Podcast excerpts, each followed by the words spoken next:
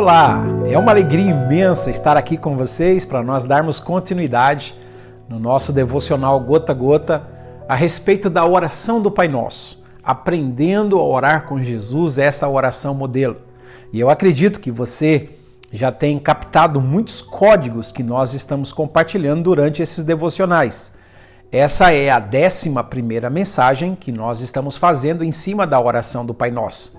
Se você não teve acesso aos outros devocionais, por gentileza, faça sua inscrição no nosso canal no YouTube e aperte aí na playlist. Nós fizemos uma playlist especial somente para os códigos da oração do Pai Nosso.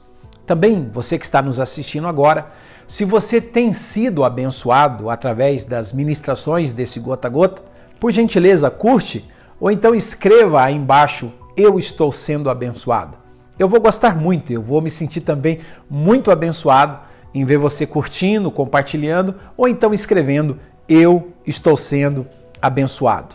O nosso último devocional eu falei sobre o suor e o pão, o nosso gota gota. Mas eu quero fazer uma parte 2 dessa expressão, é o pão nosso de cada dia dá-nos hoje. Fazer uma segunda uma continuação dessa mensagem, por quê? Porque a gente sabe que o pão, ele não é apenas algo material que Jesus está falando aqui. Esse pão tem uma conotação espiritual. Você e eu somos seres que temos uma tricotomia. Tessalonicenses 5, versículo 23 vai dizer que o mesmo Deus de paz vos santifique em tudo, espírito, alma e corpo então nós somos pessoas que temos espírito, alma e corpo. E assim como o trigo, o pão, a carne, o arroz, o feijão alimenta, sustenta, nutre o nosso físico, nós temos também alimentos que sustenta a nossa vida espiritual.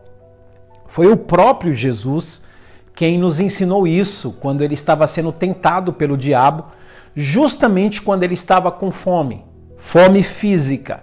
E o diabo diz para ele: Se tu és o filho de Deus, transforme essas pedras em pães. E então o Senhor Jesus vai dizer para o diabo, como resposta, está escrito: Nem só de pão viverá o homem, mas sim de toda a palavra que procede da boca de Deus. Mateus 4:4, Jesus está citando Deuteronômio, capítulo 4, é capítulo 8, a partir do versículo de número 4. Então, não é só de pão, o homem precisa de pão para poder viver, que é o que mantém a sua vida biológica, mas o homem também precisa de um alimento que mantenha a sua vida espiritual. Assim como o arroz, o feijão, o pão, o macarrão, a carne dá vida para o meu corpo, assim também a minha alma precisa de um alimento espiritual. Então eu não posso ficar só com o alimento espiritual e desprezar o meu alimento físico. Mas eu também não posso ficar só com o meu alimento físico e desprezar o meu alimento espiritual. Essas duas coisas são importantes.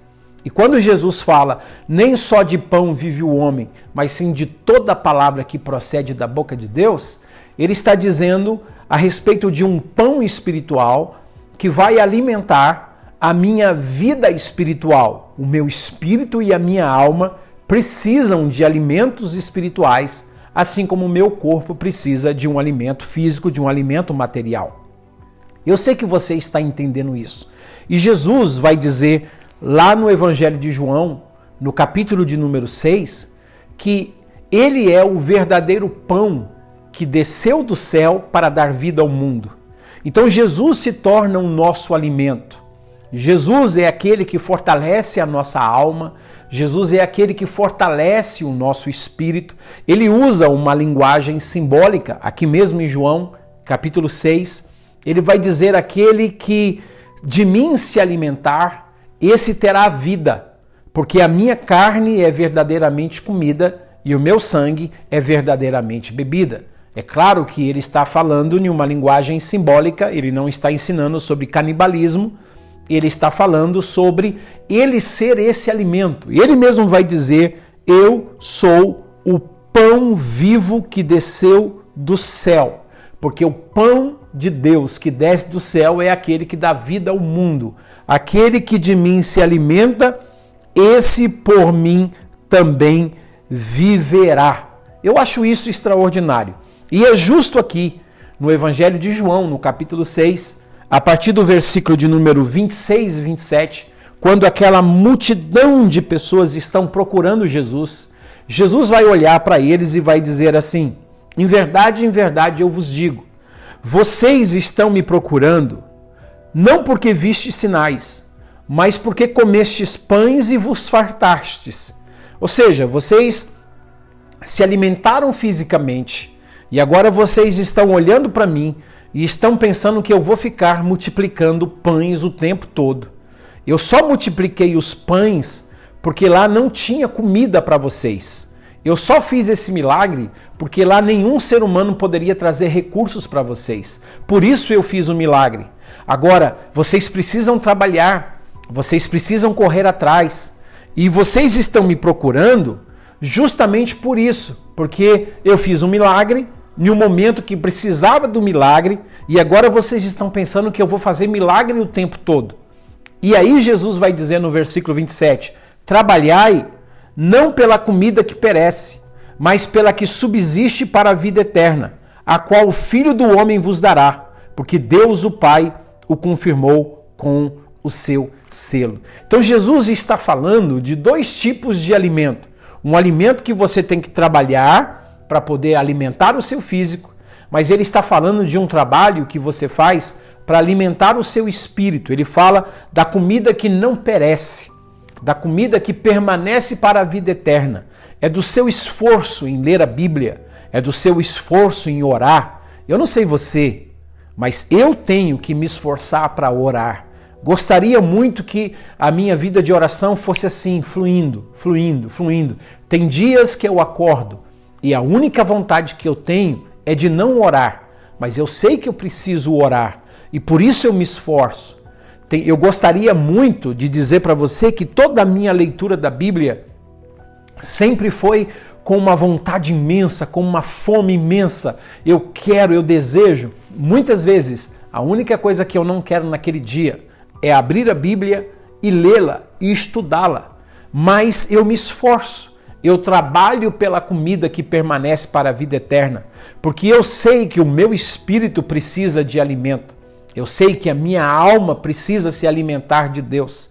Eu sei que eu preciso estar saudável diante do Senhor. Por isso, eu senti de fazer essa parte 2 dessa oração. O pão nosso de cada dia nos dá hoje. Não apenas o pão que vai para a mesa através do nosso suor, mas o pão que vem para a nossa alma, através do nosso devocional, através da nossa leitura, através da nossa vida de oração.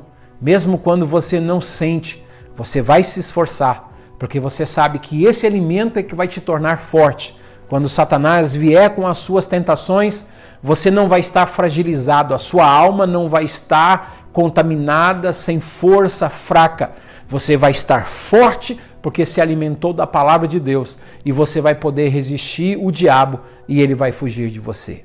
O Senhor te abençoe, o Senhor te guarde, que você receba a sua porção hoje e que você aprenda a se esforçar e a trabalhar pelo alimento que não perece, mas que permanece para a vida eterna.